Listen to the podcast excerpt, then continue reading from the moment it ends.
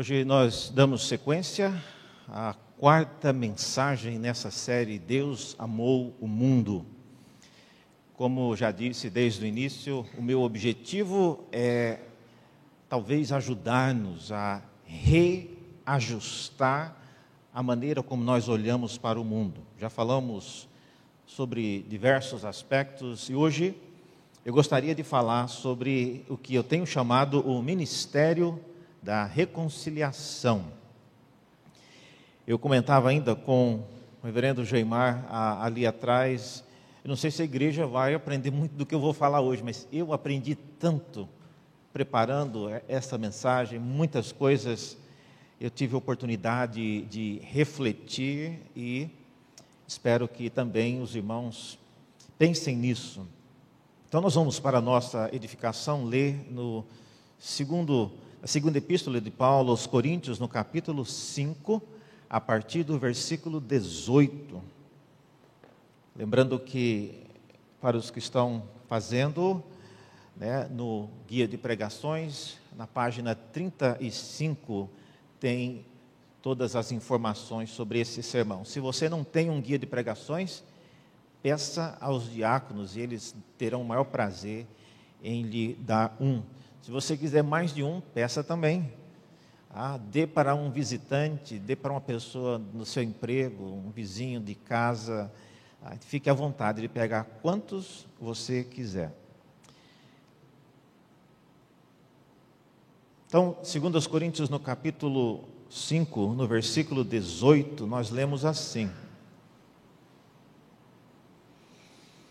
Ora, tudo isso provém de Deus, que nos reconciliou consigo mesmo por meio de Cristo e nos deu o ministério da reconciliação, a saber, que Deus estava em Cristo reconciliando consigo o mundo não levando em conta os pecados dos seres humanos e nos confiando a palavra da reconciliação. Portanto, somos embaixadores em nome de Cristo, como se Deus exortasse por meio de nós, em nome de Cristo, pois pedimos que vocês se reconciliem com Deus. Até aqui a palavra do nosso Deus. Vamos orar mais uma vez, Senhor. Abra nossos olhos, ajuda-nos a entender a tua palavra, de maneira que o que viermos a ouvir nos desafie a mudarmos a maneira como olhamos para o mundo, como olhamos a nossa função no mundo e também mudar, Senhor, o modo como nós nos dirigimos e investimos o nosso tempo, estratégias para comunicar a tua palavra ao mundo. Pedimos isso, crendo que o Senhor é o nosso Deus e tem muito mais interesse nisso do que nós mesmos. Oramos em nome do teu filho Jesus. Amém. Irmãos, hoje eu gostaria de, diferente do que eu geralmente faço, eu vou fazer uma introdução mais longa, não é comum eu fazer isso, mas é, é parte de preparar o, como nós vamos entender esse texto que está aí diante de nós. Eu queria iniciar dizendo que por volta do ano 1400 antes de Cristo, 1400 antes de Cristo, Deus ordenou que fosse construído um sistema litúrgico chamado de tabernáculo. E esse sistema litúrgico tinha a missão de inculcar na mente do povo judeu uma verdade simples e clara. Sem derramamento de sangue, não há como nós aproximarmos de Deus. Esse sistema litúrgico conhecido como tabernáculo durou por pelo menos mil anos. Por várias décadas, então, o povo judeu via aquilo que acontecia, pelo menos na parte de fora do tabernáculo, e sem dúvida as imagens do tabernáculo, da, do sangue sendo derramado, criou na mente do povo de Israel uma imagem que jamais poderia ser apagada. E era, assim, o propósito de Deus criar essa imagem, essa visualização do cordeiro sendo morto, seu sangue sendo derramado, como parte daquilo que era necessário para alguém se aproximar de Deus. Ou seja, uma pessoa não precisava ser um teólogo um muito entendido de Bíblia para saber que o sangue derramado tinha a ver com a aproximação. E vocês sabem que no tabernáculo, diferente do que vocês estão fazendo hoje aqui, está todo mundo dentro da igreja. No tabernáculo estaria todo mundo do portão para fora, da calçada para fora. Só estaria aqui dentro eu, o pastor, mais ninguém. Então, a parte que o povo de Israel via e assistia do que acontecia no tabernáculo era a parte que acontecia realmente lá fora, no estacionamento, onde estão os carros. Ali, comparando com os dias da época, era onde o sacerdote então imolava o cordeiro. Depois o sangue era recolhido e trazido para dentro. Da parte que saía das vistas do povo de Israel, eles não viam mais. Mas essa parte eles viam. Todo israelita estava acostumado a observar, ainda que de longe, ainda que de maneira distante, eles viam o cordeiro sendo imolado.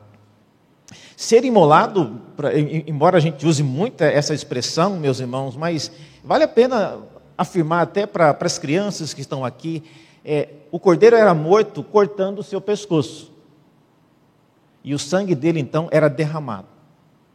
E ele era colocado então em cima de um altar, e ele era então queimado. E as brasas daquele altar eram levadas para dentro do tabernáculo e eram usadas para acender o incenso. E aquele incenso, quando ele subia, a Bíblia diz em vários lugares que isso simbolizava as nossas orações indo até Deus. Isso faz parte então desse sistema chamado tabernáculo. Depois de 480 anos que o tabernáculo foi construído, houve um rei chamado Davi. E Davi, depois de ter terminado a reforma na casa dele, ele olhou para a casa dele e viu que a casa dele estava mais bonita do que o tabernáculo. Imagine, o tabernáculo ele era feito de peles de animais. E depois de 480 anos, como é que você acha que estaria as peles que cobriam esse tabernáculo? Às vezes a gente compra aqueles tapetes bonitos, não é mesmo? Lá em Budas Artes, com aquela pele de animais, a pele do, da, do, da, da, vaca ou do boi. Quando a gente compra, é uma beleza, o cheiro de couro, né? Mas não precisa 480 anos, não. Especialmente se você tem cachorro, se você tem um, um, tráfego muito grande de pessoas, aqueles pelinhos do tapete que tem o couro vai sumindo. Passa alguns anos, só fica tudo cinza, não tem mais nenhum pelo de animal. Imagine 480 anos. O tabernáculo realmente não devia ser uma coisa bonita de se ver. Mas a, o argumento era: bonito ou feio, a ideia é minha dizia Deus. Você está questionando o que eu fiz? Então, ninguém ia se atrever a falar que o tabernáculo está feio. Mas Davi olhou para a casa dele, e por ocasião, a Bíblia diz lá no segundo livro de Samuel, que ao ter concluído a casa dele, ele viu que a casa dele ficou mais bonita do que o templo. E por causa disso, ele fez a seguinte proposta: ele foi para o profeta Natã e disse que ele queria construir uma casa nova para Deus. E Natan, o profeta, recebeu com alegria inicialmente essa a, ideia maravilhosa e ele pensou e consultou ao Senhor para a tristeza de Natan e de Davi. A resposta de Deus foi a seguinte: isso vocês leiam depois no segundo livro de Samuel. Deus respondeu ao profeta Natan, dizendo: Algum dia, ao longo de todos esses anos, eu já pedi para alguém em alguma casa? Ou seja, irmãos, o templo, chamado Templo de Salomão, que, por incrível que pareça, essa expressão Templo de Salomão não aparece nenhuma vez na Bíblia. E o templo não é de Salomão, não pertence a Salomão, não foi construído por Salomão, não foi nem ideia de Salomão. Mas a gente costuma chamar Templo de Salomão. De qualquer forma, o templo não foi uma ideia nem de Deus. Não foi Deus que teve a ideia de construir o templo. Você já pensou nisso? O templo, na verdade, ele foi construído porque Deus aceitou a proposta de Davi de construir um templo, mas a, o objetivo do templo, disse o Senhor, era que ele servisse como um modelo, como uma amostra de algo maior que Deus estaria construindo enquanto o templo estivesse em pé. E o que Deus disse a Natã naquela ocasião, quando a ideia, a proposta do templo foi colocada, ele disse: Olha, deixe-me dizer uma coisa, Davi e Natã, prestem atenção. Depois de você, Davi, o seu descendente, que procederá de você, este edificará um templo ao meu nome, e eu estabelecerei para sempre o trono do seu reino, e lhe serei por pai, e ele será por filho.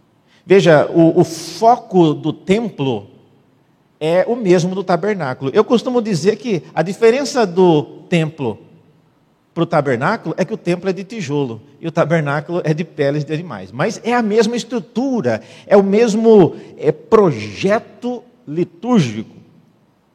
E, e na mente de Deus, na mente de Deus, a diferença entre o templo e o tabernáculo é, era muito maior, porque o templo, perdão, o tabernáculo era parte de um sistema litúrgico provisório cuja finalidade era ensinar o povo israelita sobre a centralidade da pessoa de Cristo. Todo mundo que frequentava o tabernáculo via todos os dias, nos sábados, um cordeiro sendo morto. Não tem como você fugir dessa ideia, de você perder essa visão do, da relação do tabernáculo com a morte do cordeiro. O templo, por outro lado, era também um sistema litúrgico provisório, já que ele era apenas a versão do tabernáculo, só que feita de tijolo. Mas ele era um pouquinho mais elaborado. O que muitos não se lembram é que quando o templo foi construído, Deus então anunciou o projeto de que ele daria um trono que permanece para sempre. Isso não é parte que nós vemos no tabernáculo. Outra coisa, quando foi construído o templo de Salomão, 400 anos depois ele foi destruído. Quando da queda de Jerusalém, o lindo templo foi destruído. E não foi destruído porque o povo de Israel não cuidou, não guardou, não, foi destruído porque Deus quis destruir. Então, se o templo foi destruído, não tem como a gente imaginar que aquilo que Deus prometeu fazer, de construir um trono que durasse para sempre, tem a ver com aquele templo chamado de Salomão. Ou seja, irmãos, o, o projeto de Deus, chamado tabernáculo, que visava e que focava na imagem do cordeiro sendo morto, do sangue sendo derramado, é um projeto que cumpriu o seu papel, mas ouçam com cuidado, esse projeto acabou. E é por isso que hoje nós não temos mais nas nossas igrejas a repetição de, do sacrifício, porque ele cumpriu o seu propósito, mas ele acabou. E, não acabou só, repito, porque Israel fez alguma coisa de errado, abandonou aquilo que Deus havia instruído. Não, Deus quis que acabasse. E por que, que eu estou tratando de tudo isso aqui na introdução dessa mensagem? Porque tudo isso que Deus fez no passado foi usado para mostrar ao povo a centralidade, a, a importância de entender a imagem do sangue sendo derramado. Agora, é importante você perceber que haveria de se mudar isso, haveria de fazer uma atualização nisso.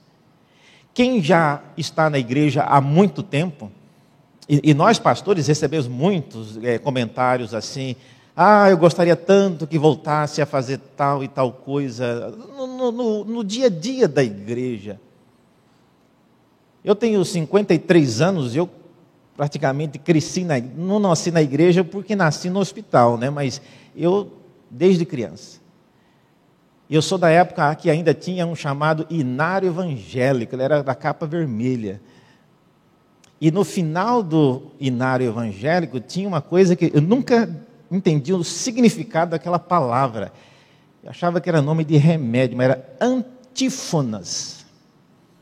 Antífonas eram seleções de textos bíblicos que eles imprimiam no fundo do inário para que quando a pessoa fosse à igreja já tinha ali o inário, já tinha os textos que seriam usados na liturgia. E, então, eu nunca entendi o que era antífonas, mas tinha no inário isso. Então, tem coisas que a gente fazia há 40, 50 anos atrás que a gente não faz mais. E, e às vezes, quando eu olho para o que aconteceu no tabernáculo, eu vejo exatamente isso, irmãos. Muitas coisas que aconteceram por ordem de Deus por mais de 500 ou às vezes mil anos, pararam, acabaram e não existe mais. Ou seja, o modo de explicar o papel de Cristo no plano de Deus precisa ser contextualizado, precisa ser avaliado, precisa ser modificado. E o próprio Deus fez isso. Às vezes eu vejo pessoas falando evangelizando e usam linguagens extremamente carregadas de conceitos que são conceitos do Antigo Testamento. Falar para para pessoas, às vezes, que não têm nenhum conhecimento da Bíblia, que Deus derramou o seu sangue para purificar os nossos pecados. Gente, isso não tem a menor, não tem o menor sentido para quem não é familiarizado com a, o, o, conceito e a história da Bíblia. De, derramamento de sangue, mas, mas nem de perto faz parte daquilo que nós associamos com, por exemplo, a, a morte de Cristo como sendo um pacto.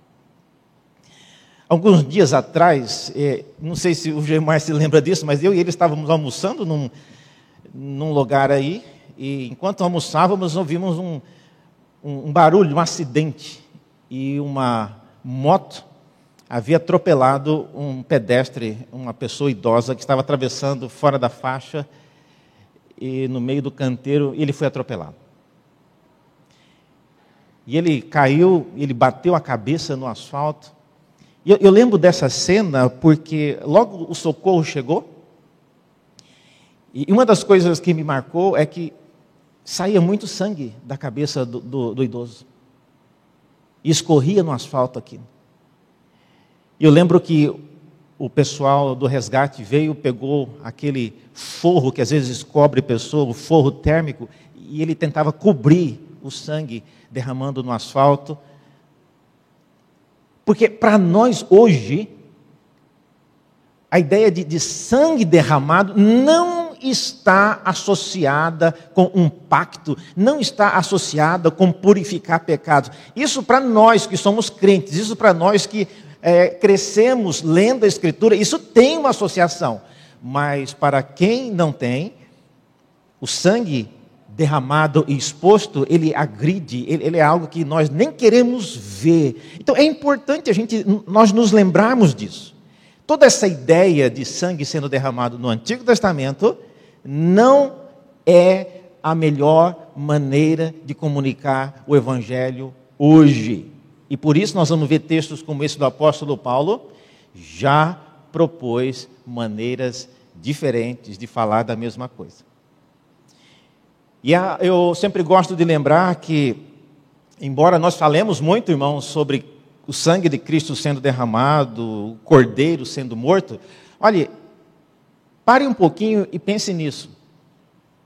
Jesus não foi morto da mesma maneira que os cordeiros eram mortos no Antigo Testamento.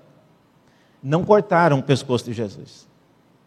O sangue dele não foi derramado em lugar nenhum. Ah, mas aquele soldado enfiou a lança no seu lado para ver se ele estava morto. É outra coisa. E ali saiu, a escritura diz, sangue misturado com água. É, é outra coisa.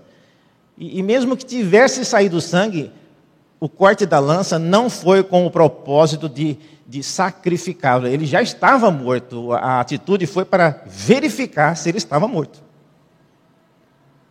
Cristo também não teve o seu sangue, quando ele foi morto, recolhido e levado para nenhum lugar, para aspergir em lugar nenhum. Então, veja, há algumas diferenças entre o modo como Cristo morreu e o modo como os sacrifícios eram oferecidos no Antigo Testamento. Jesus, eu falei isso na primeira mensagem, uma ocasião, conversando com Nicodemos, ele disse que da mesma maneira que Moisés levantou aquela serpente de bronze no deserto, assim também Cristo será erguido em nossos dias. Muito difícil de entender a relação entre uma uma estaca com uma serpente de bronze e como isso se associa com Cristo. Veja, o próprio Cristo então também já nos desafiava a não ficar presos somente com a linguagem do Antigo Testamento. Portanto, agora vem então a relevância da mensagem disso tudo para a mensagem de hoje. O apóstolo Paulo foi alguém que percebeu a necessidade de apresentar o papel de Cristo no plano de Deus de uma maneira que fizesse mais sentido para as pessoas que não eram do povo de Israel. E a ideia que ele escolheu foi exatamente essa, de reconciliar. E eu queria então, hoje, nessa parte ainda que me resta no meu tempo, falar sobre três adequações que ele fez. Três adequações que o apóstolo Paulo fez para redesenhar a mensagem, para comunicar o evangelho para pessoas que não são de origem israelita, que não cresceram vendo o sacrifício sendo feito na igreja, que não cresceram lendo as Escrituras. Como é que você fala daquilo que Cristo fez para pessoas assim? E eu pergunto, irmãos, quantos de vocês, é, muitas das, das, nossas crianças hoje aqui, é, se vissem como é que a gente matava um frango, né, quando, né, na, é, hoje seria uma tragédia. Acho que até o Ministério Público ia considerar como maus tratos ao frango. Mas nós não somos acostumados a ver isso. É, é, essa é a ideia. E quando a gente fala de morte de Cristo por meio do sangue sendo derramado, isso é uma imagem que não faz parte do nosso dia a dia. Ah, eu não estou propondo aqui algo novo, eu estou mostrando como é que o apóstolo Paulo encontrou uma maneira de dar uma nova roupagem a essa mensagem. Vamos lá, primeira adequação que ele fez. A primeira adequação que ele fez foi mostrar a obra de Cristo como um ato de reconciliação. Ele entender a obra de Cristo como sendo um ato de reconciliação. Sim, Cristo morreu para pelos nossos pecados, ele derramou o seu sangue para que tivéssemos vida eterna. Sim, Cristo é o Cordeiro de Deus, mas como comunicar isso para alguém que não é e que não tem nenhum conhecimento que já estava revelado nas Escrituras? Primeiro, Paulo, veja aí no versículo 19, 19 em diante, ele começa dizendo que Deus estava reconciliando o mundo consigo mesmo. Esse é o primeiro ponto. Nessa estrutura que o apóstolo Paulo apresenta. Então, é, isso é muito diferente. Ao invés de você falar que Cristo estava ali derramando o sangue do seu filho para pagar os nossos pecados, para expiar a culpa que era nossa, ele apresenta uma ideia que é, na verdade, o resultado de ter o sangue derramado e ter o pecado expiado. Tudo isso leva à reconciliação. Mas, em vez de usar essa linguagem, ele diz: olha, o que está acontecendo é que Deus está reconciliando o mundo consigo mesmo. Eu gosto dessa ideia porque Paulo não está dizendo que Deus está reconciliando-nos um com os outros. Ele faz isso também. Mas em Cristo, ele está reconciliando o mundo consigo mesmo. Segunda coisa, ele está fazendo isso, essa reconciliação, por meio de Cristo não é por meio da revelação na natureza, não é por meio de você tendo uma, uma viagem interior, redescobrindo o seu eu, não é por meio de você apenas conversando com pessoas ao seu redor, não, é por meio de Cristo que essa reconciliação acontece. E em terceiro lugar, vem uma parte muito difícil que é está dizendo aí que ele fez essa reconciliação não levando em conta o pecado. E aqui muitas pessoas entendem disso erroneamente que você não tem o direito de ficar levando em conta o pecado das pessoas. Se Deus quiser reconciliar com quem Ele quiser, o que é que você tem a ver com isso? Então, se, como o apóstolo Paulo está dizendo aqui, o próprio Deus reconciliou o mundo consigo mesmo, sem levar em conta o pecado das pessoas, quem somos nós para ficar se metendo na vida alheia e tentando advertir as pessoas por causa de este ou aquele pecado? A questão, irmãos, é que Deus não levou em conta este pecado porque ele foi pago na obra de Cristo. É por isso que ele não levou em conta de você, mas ele levou em conta da pessoa do seu filho. Então, não entenda que não levar em conta significa que você é, e mais ninguém foi ah, cobrado, foi é, teve que pagar o preço daquele pecado. Não, nós, nós, os eleitos, não fomos cobrados. Mas isso foi cobrado de alguém. E é realmente uma expressão interessante né? O texto é muito bem construído e ele mostra que tudo isso provém. E nós não vamos entrar nos detalhes de tudo que ele vinha falando, mas ele chega nesse ponto onde ele diz: tudo isso, tudo isso que eu tenho dito até agora provém de Deus estar nos reconciliando consigo mesmo por meio de Cristo.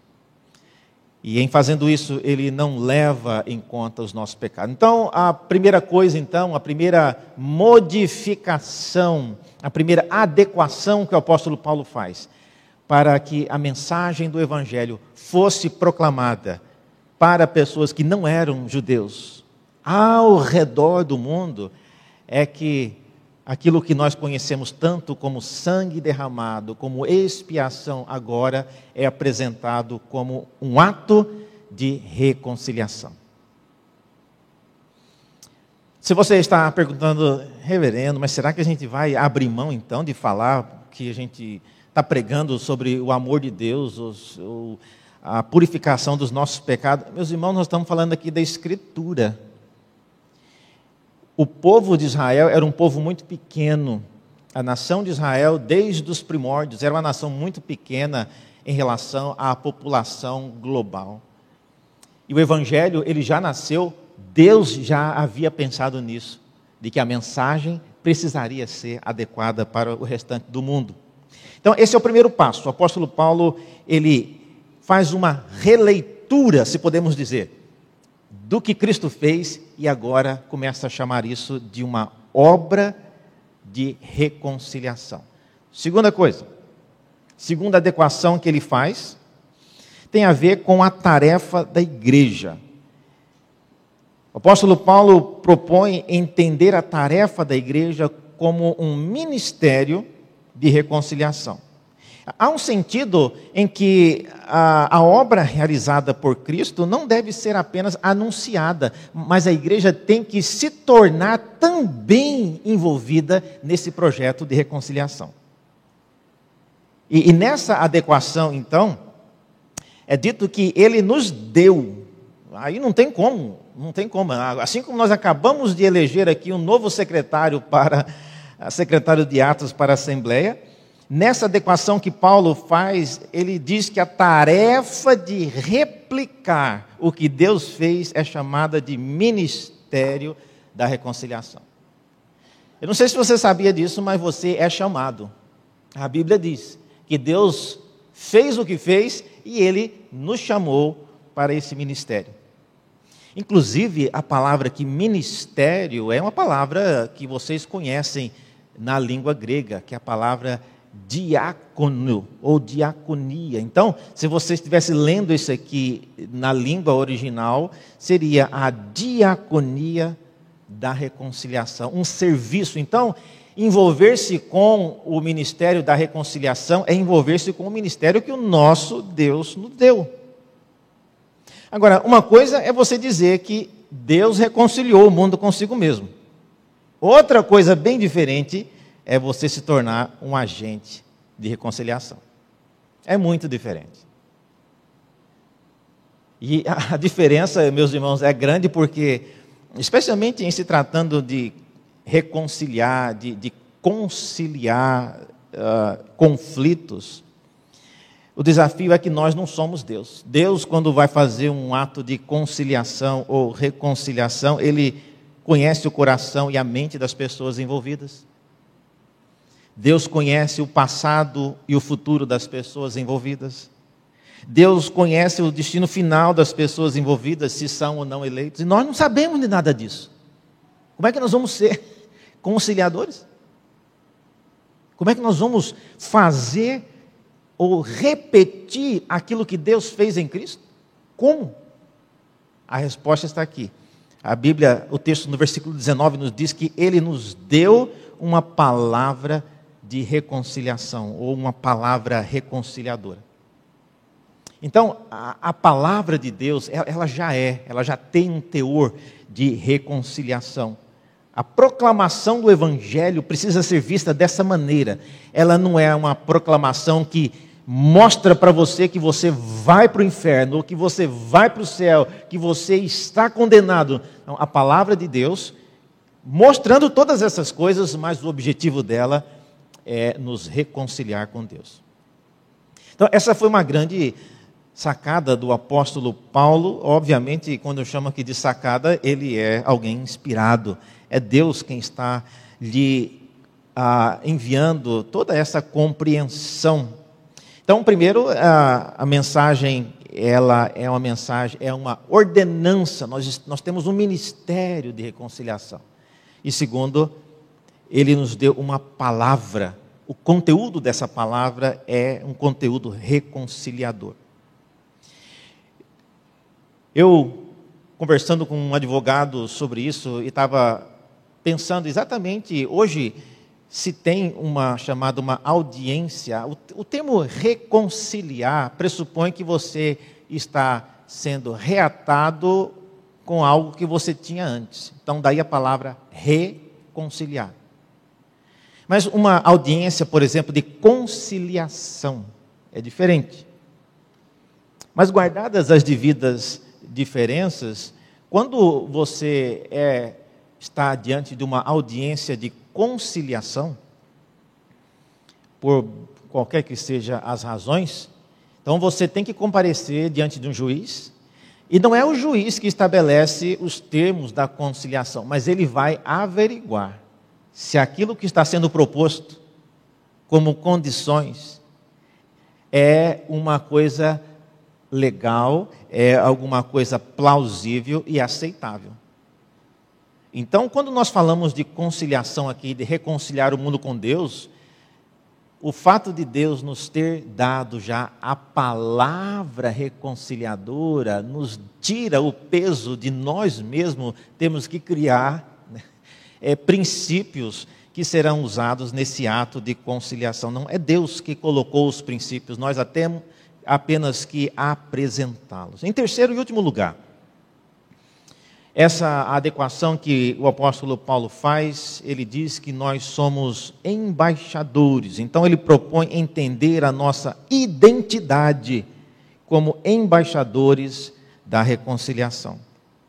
Eu gosto dessa ideia de embaixadores, porque faria muito sentido você dizer para quem havia andado com Cristo, de que eles serão minhas testemunhas. Para ser testemunha, você tem que ter visto, você tem que ter andado com alguém, tem que ter visto o fato ter acontecido. Mas para quem não viveu, não era judeu e não esteve com Cristo, agora a palavra que o apóstolo Paulo usa é de que nós seremos embaixadores. Veja aqui algumas coisas interessantes sobre ser embaixador. Se você é embaixador, você tem uma autoridade representada. Se a primeira coisa que um, alguém que olha para o embaixador, ele percebe, você representa alguém com uma autoridade maior do que a sua. Ah, ninguém olhando ou conversando com o embaixador do Brasil, seja lá onde ele estiver, vai querer saber ah, quantos anos você tem, você foi, fez o curso em qual faculdade, é, você é casado, você traiu sua esposa. Não, não faz a menor diferença, porque ele é um embaixador representando o Brasil. Compare, por exemplo, com alguém agindo por procuração. Às vezes a gente faz uma procuração.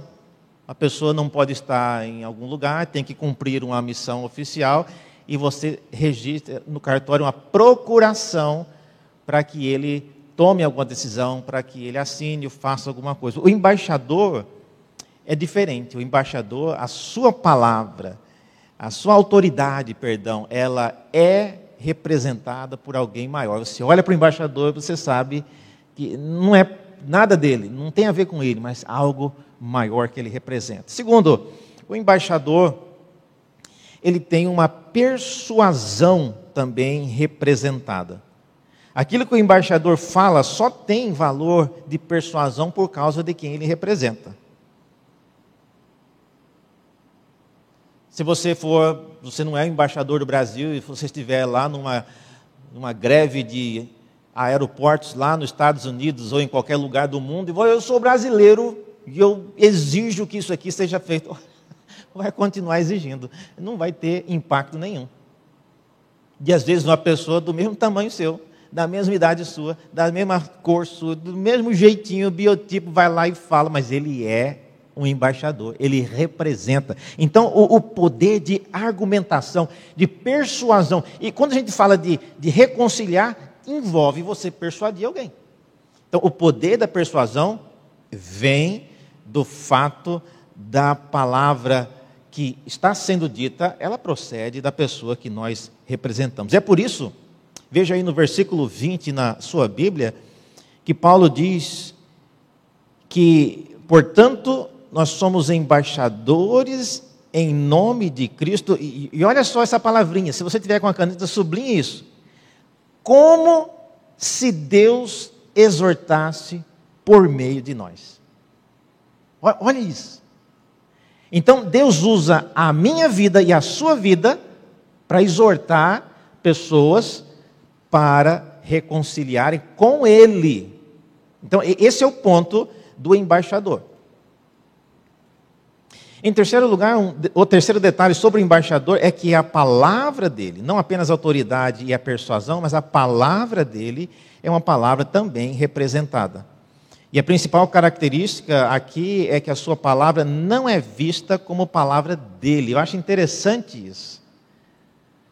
É, ninguém ouvindo o embaixador falando vai julgá-lo. Ou se o embaixador falar aquilo que ele não tem direito para falar, ele vai ser caçado. Mas quando você ouve o embaixador, você sabe que aquilo que ele fala não procede dele, ele está representando alguém, o seu raciocínio, os seus termos, aquilo que ele comenta ou deixa de comentar, representa outra pessoa. E é por isso que o versículo 20 nos diz que Deus nos deu a palavra de reconciliação.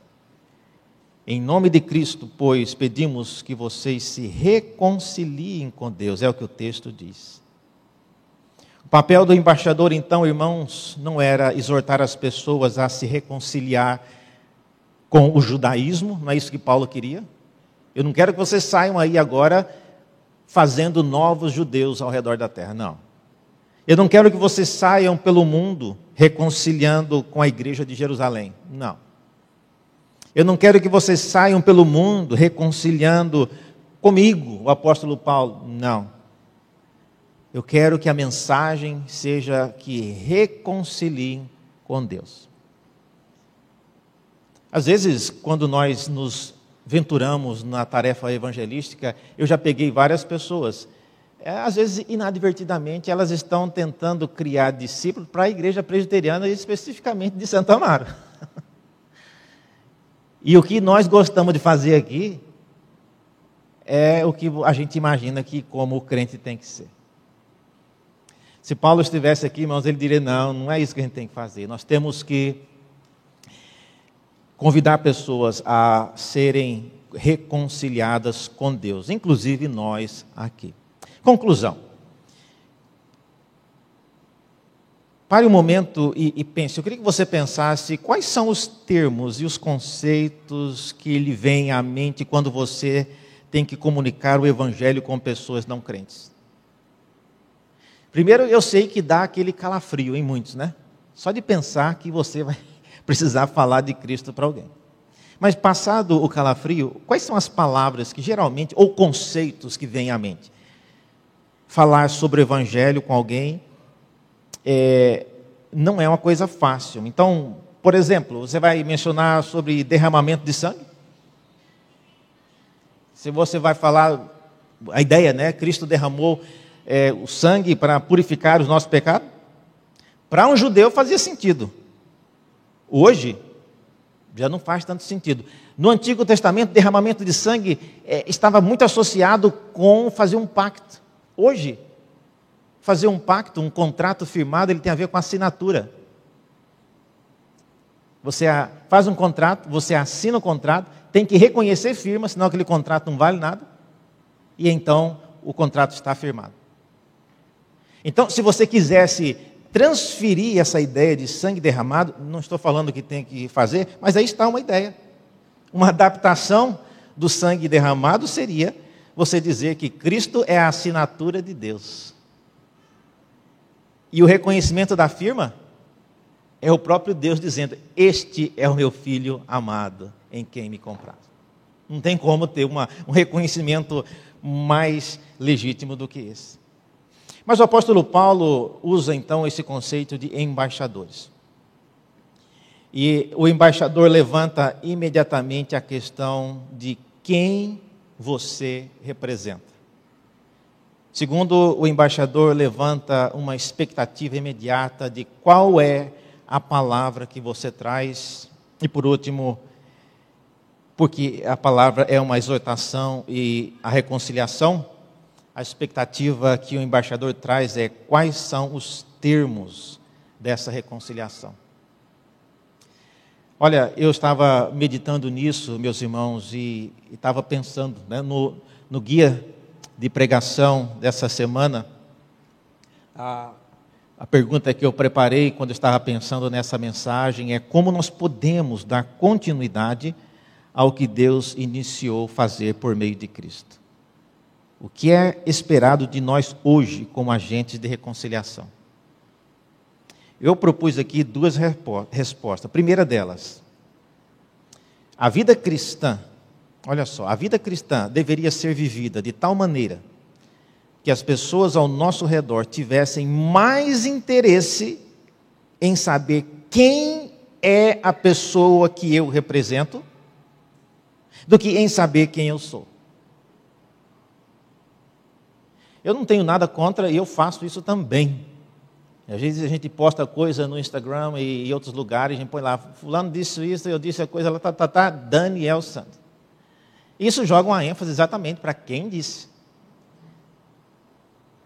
O que o apóstolo Paulo está propondo aqui é que a vida cristã, ela precisa ser vivida. Se nós somos embaixadores, a ênfase recai em saber não quem eu sou, mas quem eu represento.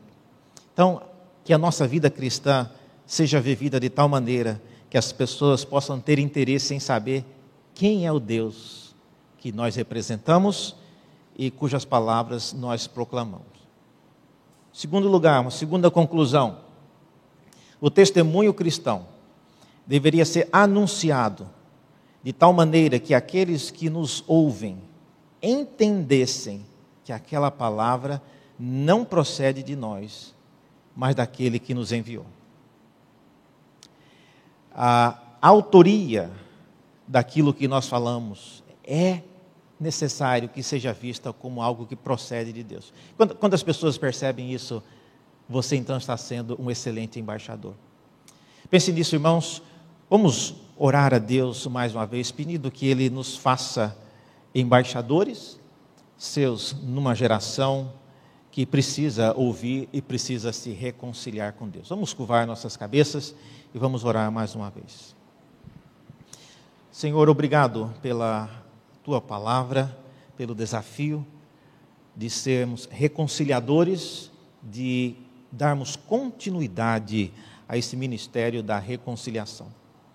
Pedimos isso a Deus, porque cremos que o mundo que o Senhor criou, que o Senhor amou, o mundo para o qual tu enviastes o teu filho Jesus, é um mundo carente de ter paz contigo. Não sabemos, ó Deus, quem são as pessoas eleitas, mas a nossa missão é ir ao mundo e ser agentes de reconciliação que levem essa mensagem, essa palavra de reconciliação que o apóstolo Paulo nos diz. Dá-nos, ó Deus, intrepidez e coragem. Oramos em nome de Jesus. Amém.